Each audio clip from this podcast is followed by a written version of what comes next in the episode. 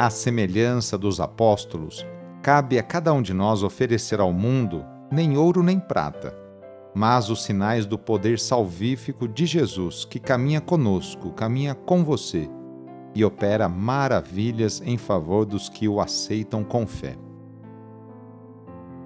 Iniciemos esta oração traçando sobre nós o sinal da cruz, sinal do amor de Deus por cada um de nós. Em nome do Pai, do Filho e do Espírito Santo. Amém. Senhor nosso Deus, nosso Pai, nós cremos em vós, nós esperamos em vós, nós vos amamos, nós vos agradecemos este dia e vos damos graças porque estamos com vida Oferecemos este dia ao Senhor com todas as nossas alegrias e sofrimentos, com todos os nossos trabalhos e divertimentos. Guardai-nos do pecado e fazei de nós instrumentos de vossa paz e do vosso amor. Ajudai-nos a observar vossos santos mandamentos. Amém. Nesta quarta-feira, dia 2 de novembro, o trecho do Evangelho é escrito por Mateus, capítulo 5 versículos de 1 a 12. Anúncio do Evangelho de Jesus Cristo segundo Mateus. Naquele tempo, vendo Jesus as multidões, subiu ao monte e sentou-se. Os discípulos aproximaram-se e Jesus começou a ensiná-los. Bem-aventurados os pobres em espírito, porque deles é o reino dos céus. Bem-aventurados os aflitos, porque serão consolados. Bem-aventurados os mansos, porque possuirão a terra. Bem-aventurados os que têm fome e sede de justiça, porque serão saciados. Bem-aventurados os misericordiosos, porque alcançarão misericórdia. Bem-aventurados os puros de coração, porque verão a Deus. Bem-aventurados os que promovem a paz, porque serão chamados filhos de Deus. Bem-aventurados os que são perseguidos por causa da justiça, porque deles é o reino dos céus. Bem-aventurados sois vós quando vos injuriarem e perseguirem, e mentindo, disserem todo tipo de mal contra vós por causa de mim. Alegrai-vos e exultai, porque será grande a vossa recompensa nos céus. Palavra da Salvação. Hoje a Igreja faz memória do Dia de Finados. Para todos os povos da humanidade, seja qual for a origem, cultura, credo, a morte continua a ser o maior e mais profundo dos mistérios.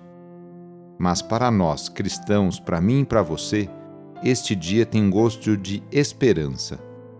Esse é o mistério pascal de Cristo, morte e ressurreição ele nos garantiu que para quem crê, for batizado e seguir os seus ensinamentos, a morte é apenas a porta de entrada para desfrutar com ele a vida eterna no reino do Pai.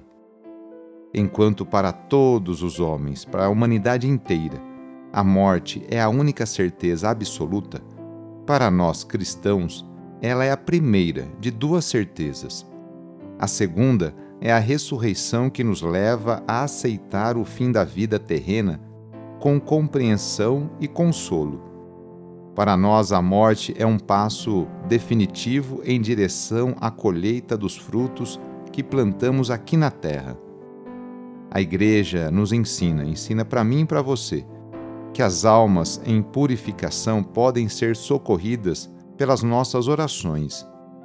Assim, o dia de hoje é dedicado à memória dos nossos antepassados, amigos, familiares, pai, mãe, filhos, amigos, entes queridos que já partiram. Encontramos a celebração da missa pelos mortos desde o século V. Um dos mais belos dogmas da nossa Igreja é o da comunhão dos santos Dessa maneira, entendemos que os que estão no céu, junto de Deus, na feliz morada com Ele, com o Pai, para sempre, os que se purificam no purgatório e nós, que ainda caminhamos aqui na terra, pelas estradas deste mundo, formamos um só corpo. Aí sim, a comunhão dos santos. Por esse motivo, podemos e devemos rezar pelos que partiram, pois as nossas orações são eficazes para ajudá-los a mais rapidamente chegarem à casa definitiva do Pai. Quais os nomes das pessoas que você quer rezar hoje nesse dia de finados? Quais são os, falecidos da sua família, seus amigos, parentes, familiares?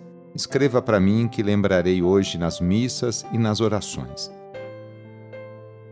Hoje queremos colocar nas mãos de Deus a vida de tantas crianças, adolescentes e jovens. Quantas famílias neste momento não passam dificuldades com seus filhos?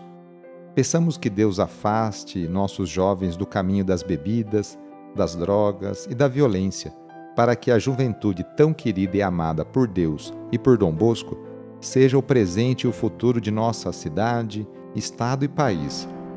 Reúna agora as crianças, os adolescentes e os jovens e vamos pedir a Deus a sua bênção sobre elas.